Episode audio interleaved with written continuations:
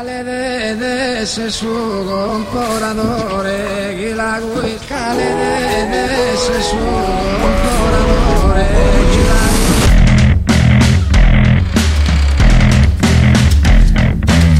Presten atención, la luz ha iluminado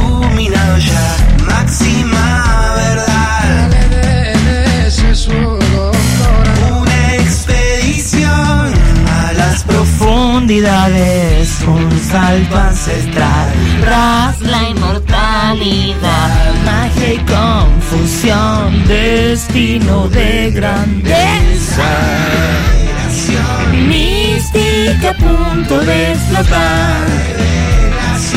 Dale que empieza el storyboard, dale que empieza el storyboard, dale que empieza el storyboard. Fineza y máxima ciencia.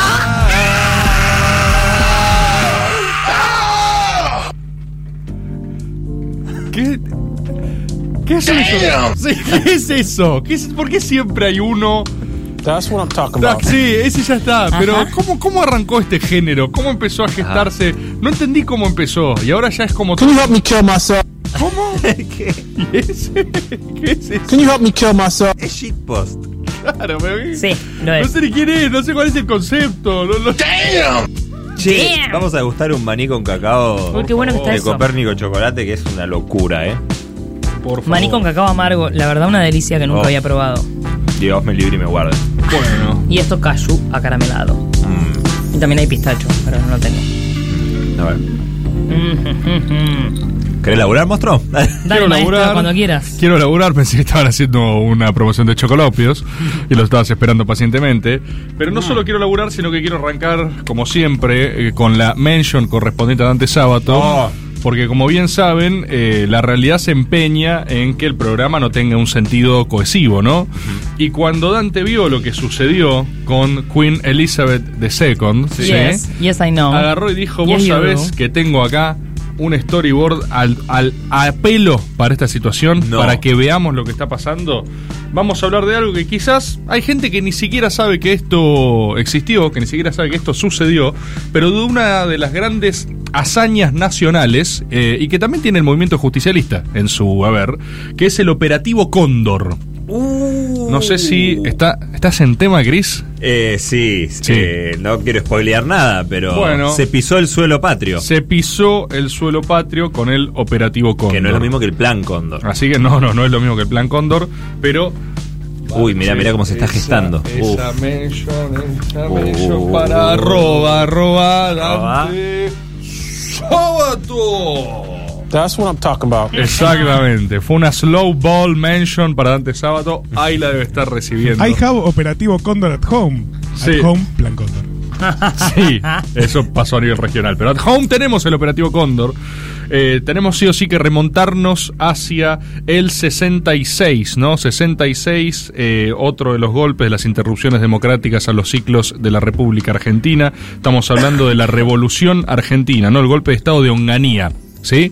Eh, es importante tener en cuenta que para esa época ya existían los mismos debates preexistentes que tienen hasta hoy eh, el gorilismo argentino. El gorilismo argentino, eh, cuyo punto de unidad, lo sabemos, es el antiperonismo, por definición, siempre se ha dividido en algo parecido a dos alas, ¿no? En esa época los milicos tenían una interna que era el bando azul y el bando rojo, ¿no? El bando azul era algo parecido a dialoguista, y de- por dialoguista quiero decir eh, peronismo sin Perón, proscribamos a Perón, pero bueno, negociemos alguna salida democrática para esto. Era una búsqueda más legalista para resolver lo que igualmente querían suprimir democráticamente. ¿no? Claro. Esto no los hace más democráticos, los hace Las palomas de ahora. las, las palomas de ahora, un poco más hardcore, pero las palomas de ahora. Eh, y por otro lado, los rojos, que son exactamente igual conceptualmente que los de ahora, que siguen promoviendo la idea de aniquilar eh, al peronismo, o sea, aniquilar el peronismo todo. La resolución es con esta gente no se puede hacer nada, hay que suprimirlo físicamente. Eso ha tenido distintas etapas en la historia argentina, no voy a ahondar, pero después llegamos a la dictadura cívico-militar del 76, donde eso eh, tuvo su máxima expresión a la enésima potencia, donde se desarrolla ese plan de exterminio, ¿no? Hasta ese momento tenías una cosa medio en gestación que no se terminaba de entender. Venías también de los gobiernos de Ilia, ¿no? Antes habías tenido la libertadora fusiladora, todo ese tipo de cuestiones. Llegamos acá al 66, interrupción del gobierno democrático, entre muchísimas comillas, eh, de Ilia, diríamos democrático defectuoso, eh, y gobierno de Onganía. Onganía era azul. Por ende, Onganía estaba de los que no decía que había que matar a todos. ¿sí? Esa era como. Solo algunos. Solo quizás, de- de última algunos, se puede revisar, pero no matar a todos. Eso era Onganía. Tal es así eh, que Onganía tuvo un gobierno con características particulares incluso en política económica, en su distribución de poder, porque tenía una, una mecánica de alianza corporativista eh, de distribución del poder. En algún punto se lo llamó como una suerte de gobierno de monopolios. Eran los intereses del gran capital que se habían concentrado en la última década, ¿no? Más o menos 55 a 66, eh, y los representaba en términos industriales, de capital, pero esto es muy interesante, no estaba en primer plano el campo. Que siempre fueron de la mano, ¿no? Eh, golpe de facto, intereses eh, Claro. del agro argentino. Este caso es de los pocos donde, de hecho, un par de veces eh, se las coloca Onganía. Es el único caso de evaluación en la historia argentina que fue efectivamente absorbida por el Estado mediante fuertes retenciones. O sea, Onganía pone retenciones grandes al campo, se las aplica. No eran parte como de ese, de ese gran acuerdo político. Esto, entre otras cosas, eh, genera que Perón desde España diga esa famosa frase de hay que desencillar hasta que aclare. Claro. Porque cuando aparece Onganía, no estaba del todo claro qué era. Después esto va a salir obviamente como el orto, ¿no? Pero las primeras lecturas de Perón eran como, ¿viste el meme? Vamos a de- sí, el meme de la mariposa. eh, Perón decía, ¿qué clase de Franco es este? ¿Viste? Claro. Porque John decía, bueno, es un militar nacionalista corporativista, eh, sentó a los intereses del gran capital, medio que excluyó al campo, capaz puede representar corporativamente a los trabajadores también, o sea, capaz hay algo a negociar ahí. Eh, no había una poronga que negociar. Pero bueno, son algunas de las tesis eh, de la época en ese momento. En este contexto, en este contexto, es que se da una gran gesta patriótica de Dardo Cabo y otros militantes de la JP de esa época. Dardo Manuel Cabo nace el 1 de enero del 41 en Tres Arroyos, en provincia de Buenos Aires.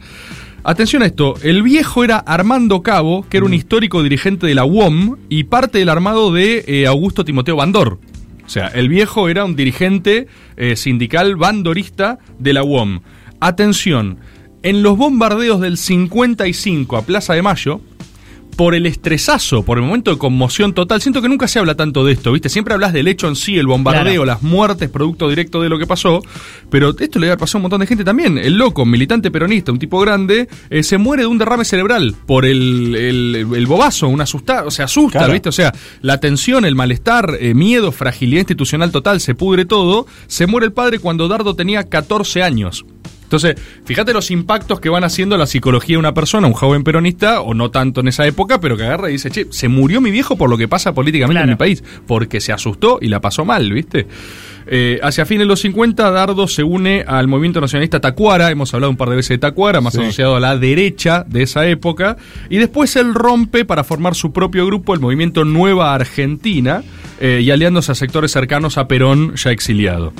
Empiezan a organizar apenas seis meses después de la asunción de Onganía, con un grupo de jóvenes peronistas militantes, eh, algo que parecía imposible, que era tomar las Islas Malvinas. ¿Sí?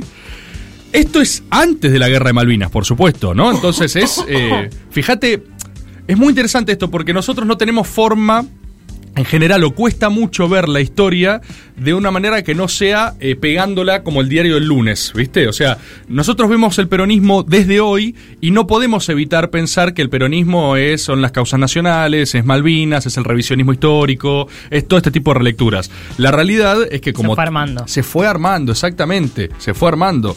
De hecho, en toda esta época es que el peronismo se va moldeando de todas estas influencias. Influencias también más de izquierda, de juventud revolucionaria, eh, de Cook eh, por un lado, de tendencias más de derecha también. O sea, acá empiezan a convivir la idea de tendencias hacia sectores, peronismo sin Perón, con Bandor en simultáneo. Hablamos, hicimos un storyboard de Bandor también. Eh, empieza a entrar todo lo que es el revisionismo histórico fuerte. Hoy lo asociamos completamente, Perón, con revisar la historia Claro. nacional. Recordemos que hasta esa época, eh, lo que era la simbología clásica del peronismo, no sé, los ferrocarriles, o sea, los trenes Sí, el del el- No, y aparte era Mitre, Sarmiento, Avellaneda. La, la lectura peronista clásica era historiografía oficial, la de Perón, estoy diciendo. Entonces, todo eso se va tiñendo. Incluso esta gesta es algo que tiñe de Malvinas al peronismo ex post, no antes, obviamente tenía su movimiento nacional que acompañaba, pero es a partir de la gesta, entonces uno va torciendo también la historia prefigurándola. Vos tenías a Cabo, aparte esto es impresionante, ¿viste? El, comando central era Cabo, Alejandro Giovenco y Cristina Berrier. Eh, ninguno tenía más de 30 años. Eh, Cabo tenía 25, Giovenco tenía 21. O sea, pibes 25, 21 años, ¿entendés? Eh, como puede tener ahora gente en el chat mirando este programa que tienen... Y eh, vos decís que tan jóvenes y esa convicción tan grande tiene que ver con algo que habían mamado en sus familias o con todo esto que como la, la, revis- la revisión de- del nacionalismo desde el peronismo. Y es ¿O que qué? las dos cosas, vos pensás que al chabón, al chabón se le muere el viejo a los 14 años por un bombardeo a la Plaza de Sí, Mayo. pero ese es uno, no un individuo Sí. aislado. No, vos después tenés todo lo que es eh, una historia de los movimientos militantes argentinos y vos tenés una de las sociedades más politizadas del continente. Sí, en el contexto de la resistencia en el contexto de la peronista, resistencia Claro. peronista. Pero esto lo cuenta todo el mundo que militó en esa época. Vos en esa época, lo, eh, ir al colegio eh, no era que había un militante en el curso. Claro. Eh, había un no militante en el curso, Claro. ¿entendés? Había uno en el curso que no le interesaba la política. Los grados de politización de la sociedad argentina, en términos de interés, siempre fueron altos. En esa época, el activismo era alto. Claro. Todos estaban involucrados de alguna manera o estadísticamente en algo. Eh, por derecha también, ¿eh? Esto es interesante. O sea, la, la- era mucho más próxima la idea de involucrarse en política. Después, ¿cómo llegas de a eso a decir, che, estoy para recuperar Malvinas? Sí, Bueno, fuerte, fuerte. Ahí es la historia, ahí son los individuos, ahí son ellos que agarran y dicen, de hecho, eh, durante los días previos al viaje se organizan 20 jóvenes y hacen un campamento, hacen un retiro espiritual en Ituzaingó, porque dicen, medio que la veían negra, decían, estamos haciendo esto por la patria y no vamos a volver, ¿eh? No. Desiertan dos de ese. O sea, después de esas jornadas intensas hay dos que dicen, che, yo no estoy Prefiero tener pibes. Claro, no estoy para secuestrar un avión y tomar las Islas Malvinas. Esa es la propuesta. Hermoso. Insisto, vos tenés 21 años, viene tu amigo Dardo de 25 y te dice, es ahora. Dice, bueno, ah, sí, yo también leí de Malvinas, Gaucho Rivero. No, no, no, es ahora, vamos a tomar un avión. Había un plan específicamente. Eligen el día 28 de septiembre del 66. ¿Por qué? Porque el esposo de la reina de Inglaterra, Felipe de Edimburgo, estaba de visita en la Argentina. Mirá. Y además, el gobernador de Tierra del Fuego, que era el contraalmirante José María Guzmán, nombre importante para esta historia, tenía que viajar en avión de vuelta al territorio nacional. Recuerden, Tierra del Fuego en esa época todavía no era provincia, era territorio nacional. Vo- voy ahora vamos a ver por qué es importante que vos tenías este vuelo con esta figura política. Porque había un plan, había una idea detrás de lo que iba a hacer eh, Dardo Cabo y estos jóvenes peronistas. Los tipos agarran y secuestran un vuelo. Las últimas palabras de Dardo Cabo y los compañeros fue, muchachos, aunque nos cueste la vida, lo de menos es que nos lleven presos a Inglaterra. Lo más glorioso, que caigamos en el intento. Tenían armas chicas encima, habían ocultado armas largas en las bodegas del avión, secuestran efectivamente el avión, un avión en el que iban además 48 pasajeros, eh, estaba Ricardo, Héctor Ricardo García, que era el dueño de Crónica, estaba por eso, había gente, o sea, secuestrar avión es protocolo clásico secuestrar avión. Claro. Ir a cabina, fierro en la cabeza, eh, neutralizar cualquier amenaza en términos de pasajeros, explicar la situación, dar aviso al comando de, che, vamos a aterrizar en Malvinas, o sea, estamos haciendo esto. A la tripulación se le dijo otra cosa, que iban a aterrizar igual en Fuego para como mantener la calma, viste, agarrar que no se desmadre todo el carajo, eh, que iban a volver a Comodoro Rivadavia, que volvían para atrás, viste. Eh, pero efectivamente a las 8 de la mañana aterrizan en las islas. Todo esto es... eh, con un piloto que te, aparte te dice, che, no hay combustible para llegar. No, hicimos los cálculos y hay combustible para Uf. llegar, ¿entendés? O sea, es así. No, pero no hay. Sí hay. Sí, sí, hay, sí hay. Y vas a ir en dirección a Malvinas y más vale que aterrice porque la, la, la quedamos todos, básicamente. Jugársela a fondo mal, ¿viste? El plan original, de hecho, era tomar la casa del gobernador, pero fue completamente imposible por cosas que pasan cuando secuestras un avión: dirección del viento, neblina, intempestiva, o sea, eh, clima que no previste, caos. Y terminan eh, aterrizando en un lugar que la verdad que no les convenía porque perdieron completamente el factor sorpresa. O sea, los vieron aterrizar lejos, se pudieron preparar todo. No. Bajan, izan siete banderas argentinas, cantan el himno nacional, Aurora, la marcha de San Lorenzo, eh, reducen unos kelpers que se acercaban a ver qué pasaban, secuestrados esos kelpers, o sea, listo, bienvenidos. Renombran el lugar como Puerto Rivero. Buenísimo. Esto también me vuelve loco. O sea, renombrar es literalmente agarrar y decir, Mío. Ahora se llama Puerto Rivero. ¿Para quién? Para la historia, Sí. ¿viste? Para la Para historia. todos. Exacto. Y fíjate, ahora viene el porqué, plot twist, ¿por qué querían este avión?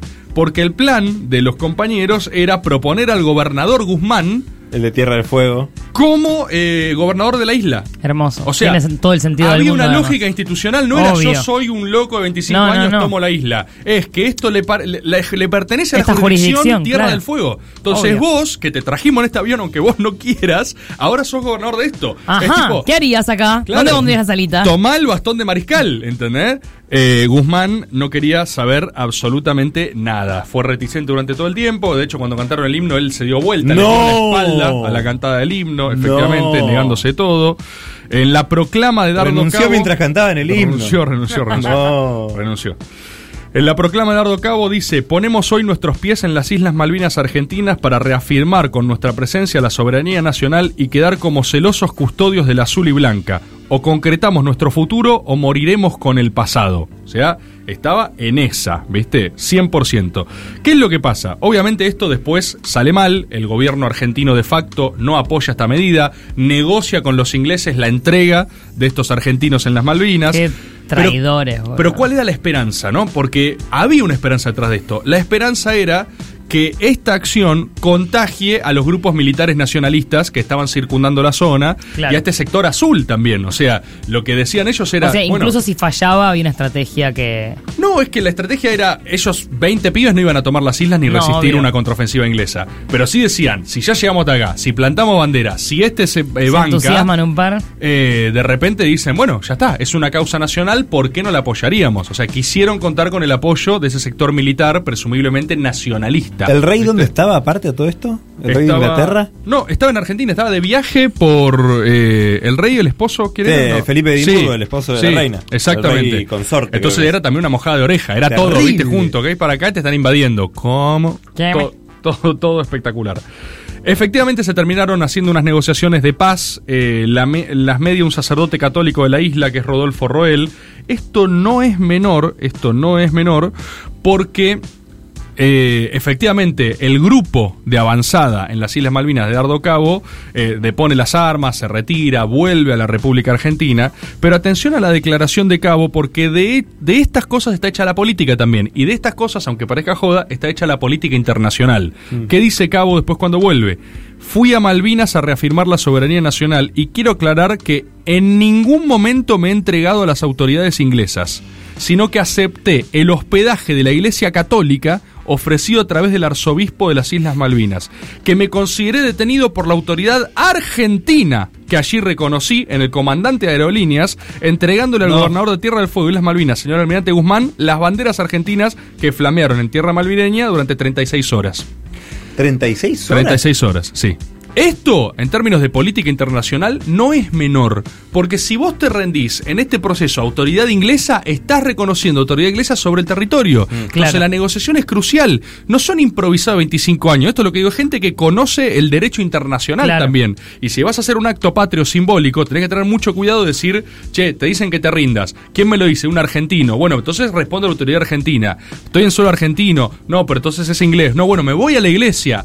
Soy acogido por la Iglesia Católica, acepto su invitación de hospedaje y después me rindo ante el Tribunal de Aerolíneas que representa la bandera. O sea, toda esa construcción es agarrar y volver y decir, yo me someto a la legislación argentina, no inglesa. Totalmente. Sí. Impresionante. Impresionante total. De hecho, cuando vuelven la CGT los declara jóvenes héroes. eh, el gobierno de Onganía le suelta la mano completamente. Dice que la recuperación de Malvinas debe ser resuelta por la vía diplomática y no por un acto de piratería. O sea, conseguir un acto de piratería. ¿Y qué es la hicieron- toma de las Malvinas sin un acto de piratería? Exactamente.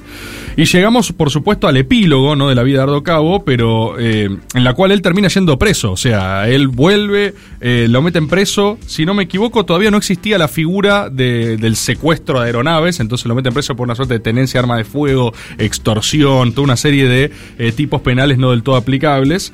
Eh, y el tipo termina formando parte en Cana, que la, la cárcel era un gran rejunte de organización peronista de la época, porque Hermoso. a través de las cárceles terminan teniendo Era la un workshop. para- era un workshop. Era un workshop. Eh, de hecho, era tan workshop que después Cabo terminó siendo el fundador de la revista El Descamisado, la revista de Montoneros, donde escribía. O sea, el chabón termina siendo parte Clínica activa. intensiva de peronismo. Totalmente, totalmente. combati- 100%. Eh, y Cabo ingresa a Descamisados o la forma orga- or- originaria de, or- de Descamisados hasta que entra después a Montoneros. Y esto, yo no sé hasta dónde es cierto, pero se dice eh, que Descamisados fue la principal artífice del asesinato de Bandor. Acá hay algo que no sé si es verdad, pero sin duda tiene poesía, y si tiene poesía es algo de verdad, no sé qué significa, pero eh, pensá que Cabo termina siendo parte de la organización que asesina al tipo con el que militaba su viejo. Qué locura. Eh, Delirio, delirio. Peronistas eran todos, pero eh, fíjate, el padre era un líder metalúrgico de la UOM. Junto a Bandor, él termina siendo descamisados, atentados mediante, locura, violencia política después. No sé, todo es un delirio absoluto. Sí. Eh, Cabo después vuelve a ser detenido, pasa tres años en el cárcel de Ushuaia, después en 72 visita a Perón en España y le entrega las banderas que flamearon las Malvinas. Yo no sé si esto, eh, si mientras tanto lo quieren buscar, eh, porque están las imágenes de Dardo Cabo con el grupo de, de pibes que lo hicieron, la bandera flameando, todo, o sea, eso existe y es impresionante. Porque aparte, eh, Sí. Ricardo García, Héctor Ricardo García jugó medio un papel ahí porque era el dueño de Crónica. Exactamente, exactamente. El chabón era un periodista que estaba dando testimonio ahí de todo lo que pasaba también. Sí, sí, sí, sí, todo, todo queda registrado, es una locura. Eh, llegamos, por supuesto, al final de la vida de Cabo, que trágicamente termina eh, hacia el 77. Él es detenido en el 75 junto al Cancagullo, que murió hace no tan poco. Sí. Eh, hace poquito, hace poquito murió el Cancagullo. Tipo pandemia, ¿no? Sí, una cosa así. Eh, y Dardo Cabo es fusilado en el 77 en un simulacro de fuga. que es un simulacro de fuga? Te trasladaban de un penal a otro, te detenían en el medio de la ruta, te bajaban, eh, te cagaban a tiros y después decían que se habían Hubo fugado. claro. Exactamente. Una manera en la que fusilaron a muchísimos peronistas durante Fotón. esos años. Sí. Eh, como última cosita, quería dedicar este storyboard a Andrés Castillo, que fue el último cóndor vivo y había muerto el lunes pasado, Castillo. Hasta el Oh. último, sí, hasta el último día de su vida, dirigente de la bancaria. Sí. Hasta el final, detenido en la ESMA también durante la dictadura. Eh, y idea en conjunta con el querido Dante Sábato era de traer esto en el aniversario, no- ahora aniversario de la muerte de la reina Isabel II, que también vio esto como todos los hechos históricos del siglo XX, Excepto descender a boca. excepto descender a boca.